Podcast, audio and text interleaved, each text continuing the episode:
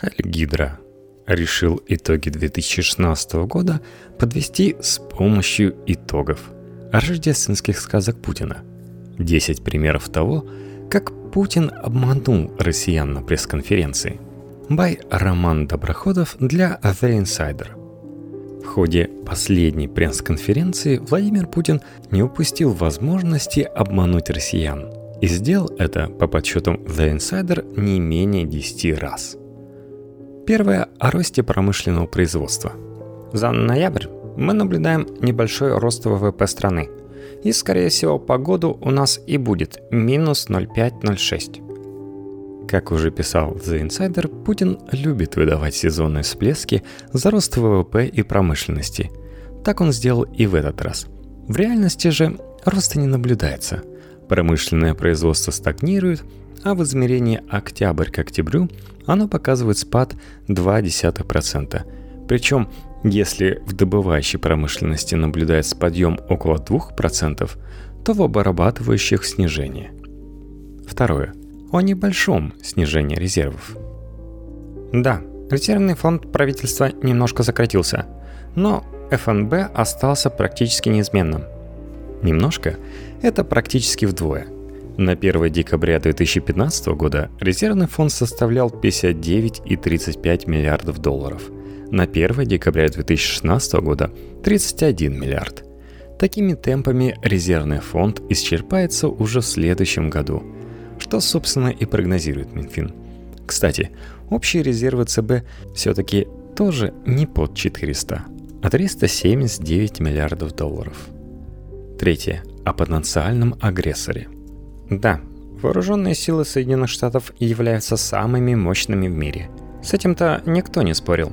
Если вы внимательно слушали, что я вчера говорил, я говорил об укреплении ядерной триады. И в заключение сказал о том, что Российская Федерация сегодня сильнее любого потенциального, внимания, агрессора. Это очень важно. Если Путин не спорит, что вооруженные силы США мощнее, но утверждает, что Россия сильнее потенциального агрессора, из этого следует, что США не является потенциальным агрессором, то есть в определении Путина Соединенные Штаты потенциально не могут напасть на Россию. The Insider не собирается оспаривать это утверждение. Однако в таком случае возникает вопрос, кто же писал военную доктрину РФ, где совершенно недвусмысленно сказано «Основные внешние военные опасности», наращивание силового потенциала Организации Североатлантического договора НАТО и наделение ее глобальными функциями, реализуемыми в нарушении норм международного права, приближение военной инфраструктуры стран, членов НАТО, границам Российской Федерации, в том числе путем дальнейшего расширения блока. Если США и НАТО потенциально не могут напасть на Россию – то почему наращивание ими военного потенциала – это основная военная опасность для России? Может быть, речь о том, что Путин видит угрозу лишь в НАТО, но США после победы Трампа стали нам дружественной страной. Однако в новой концепции внешней политики, подписанной уже после победы Трампа, мы читаем следующее. Россия – не признает экстерриториального осуществления США своей юрисдикции вне рамок международного права, не приемлет попыток оказания военного, политического, экономического или иного давления и оставляет за собой право жестко реагировать на недружественные действия, в том числе путем укрепления национальной обороны и принятия зеркальных или асимметричных мер. Четвертое – о недоказанном допинге. Никакой государственной системы допинга и поддержки допинга у нас не было. Я же не помню фамилии этого гражданина, который удрал. Он возглавлял у нас российское антидопинговое агентство. Он же до этого где работал? В Канаде. А потом что он делал? Приезжал в Россию и, будучи назначенным на высокую должность, таскал сюда всякую гадость. Здесь Владимир Путин использует любимый прием – переходит на личности и пытается дискредитировать источник информации вместо ответа на критику. Но даже если Родченков такой жулик и мошенник, непонятно, правда, зачем тогда правительство терпело его во главе антидопингового агентства, это едва ли может поставить под сомнение факты, обнаруженные в докладе Макларена, так как, во-первых, Среди свидетелей, помимо Григория Родченкова, выступали бывшие сотрудники РУСАДА Виталий Степанов, бывшая легкоатлетка Юлия Степанова и целый ряд других свидетелей, имена которых не назывались из соображения безопасности, хотя они, по признанию Макларена, предоставили очень надежные перекрестные доказательства.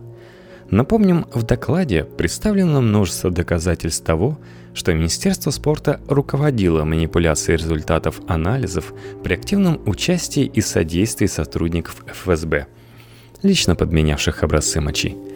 Более того, главным доказательством масштабных фальсификаций является вовсе не показания свидетелей, а воспроизводимые экспертизы, подчеркивается во второй части доклада – Подмена образцов мочи российских атлетов в Сочи получила дополнительное подтверждение – Кроме этого, установлено, что она не прекратилась зимней Олимпиадой. Техника подмены, отточенная в Сочи, стала регулярной, ежемесячной практикой московской лаборатории применительно и к летним видам спорта. Это подтверждается дальнейшим анализом ДНК и солевого состава проб. Пятое. О каких-то хакерах. Может, они в другой стране находились, а не в России. Может быть, кто-то просто лежа на диване или в кровати это сделал. Сейчас ведь очень легко показать страну происхождения атаки, будучи совсем в другом месте.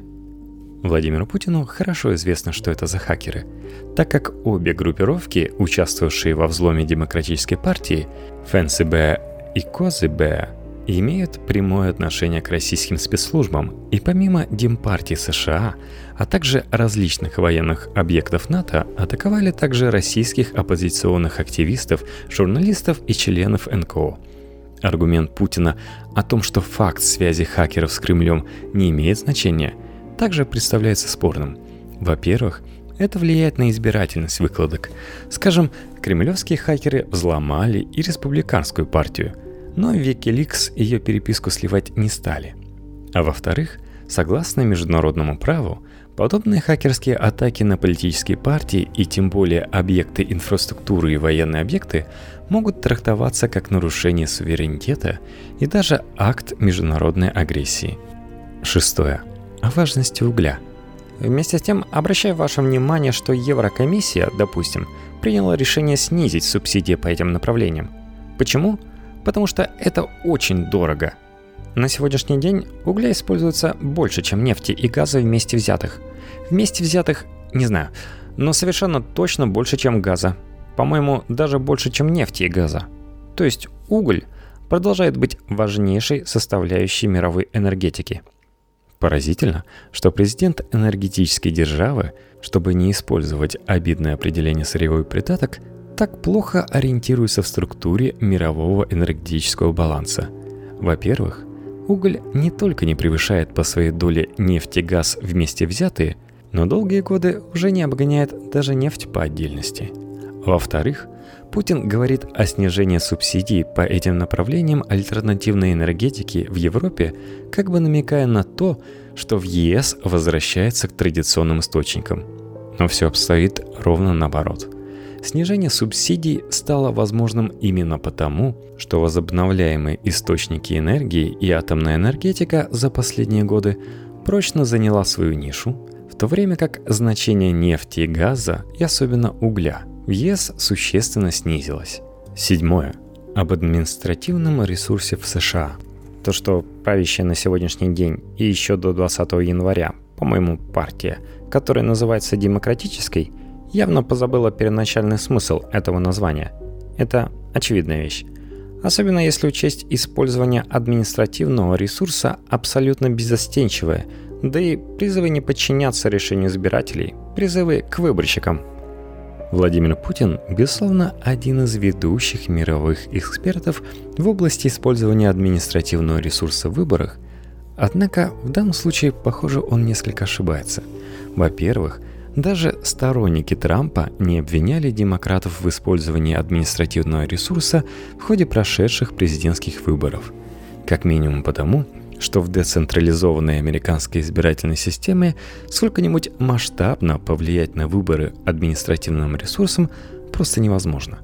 А во-вторых, призывы не подчиняться решению избирателей если и звучали, то вовсе не от лидеров Демократической партии. Напротив, Обама и Хиллари Клинтон сразу признали результаты выборов и призвали своих сторонников последовать их примеру. Кстати, симпатизирующий Путину Дональд Трамп повел себя иначе, заранее заявив, что признает результаты выборов только если он победит. Восьмое. О том, что непозволительно в США. Хотя, с другой стороны, авторы этой выставки все знают об этом или не все, может быть, знают, пытались привлекать к уголовной ответственности в Соединенных Штатах. Но он решил, что у нас можно делать то, что в Соединенных Штатах непозволительно. Фотографа Джока Стерджеса действительно пытались привлечь к ответственности, но суд стал на его сторону. Фотограф продолжает свободно работать и проводить выставки в США. Девятое. О долгах регионов. Что касается задолженности регионов, да, это вопрос серьезный. Финансовая задолженность региона не должна быть больше 50% собственного дохода. Только 5 регионов нарушили этот принцип. Им нужна, конечно, особая поддержка. Они требуют особого внимания. Здесь Путин просто перепутал порядок. В действительности таких регионов не всего 5, а всего 55. Десятое. О прозрачности Роснефтегаза. Да, есть такой резерв, как деньги Роснефтегаза. Но они абсолютно прозрачны. Там нет ничего непрозрачного. Они все находятся под контролем правительства. И некоторые вещи мы финансируем оттуда тогда, когда правительство забывает о том, что есть приоритеты, на которые нужно обращать внимание. Для Владимира Путина Роснефтегаз, конечно, является прозрачной компанией, и это неудивительно. Путин вообще многое знает о нефтяных компаниях, которые для остальных представляют собой загадку. Можно вспомнить, например, Байкал Финанс Групп, которая неожиданно выиграла аукцион на главный отобранный у ЮКОСа актив – Юганскнефтегаз. Тогда Путин заявил, что владельцами Байкал Финанс Групп являются физические лица, которые долгие годы занимались бизнесом в сфере энергетики, хотя кроме него этих владельцев никто не знал – а сама компания Байкал Finance Group была зарегистрирована за две недели до аукциона с уставным капиталом 10 тысяч рублей в городе Твери с юридическим адресом здания, в котором располагались рюмочная и магазин сотовых телефонов. Кстати, именно Роснефтегазу затем этот ключевой выигранный актив и достался. То, что Роснефтегаз – компания непрозрачная, мнение не только журналистов – Вопрос ведомостей Путину о средствах Роснефтегаза обоснован. Для прозрачности средства должны контролировать парламент и счетная палата. Так написал в своем твиттере экс-министр финансов Алексей Кудрин. Действительно, в нормальной ситуации дивиденды госкорпорации должны перечисляться в бюджет, где уже их может контролировать парламент и счетная палата – но схема с Роснефтегазом позволяет Путину распоряжаться этими доходами по своему усмотрению.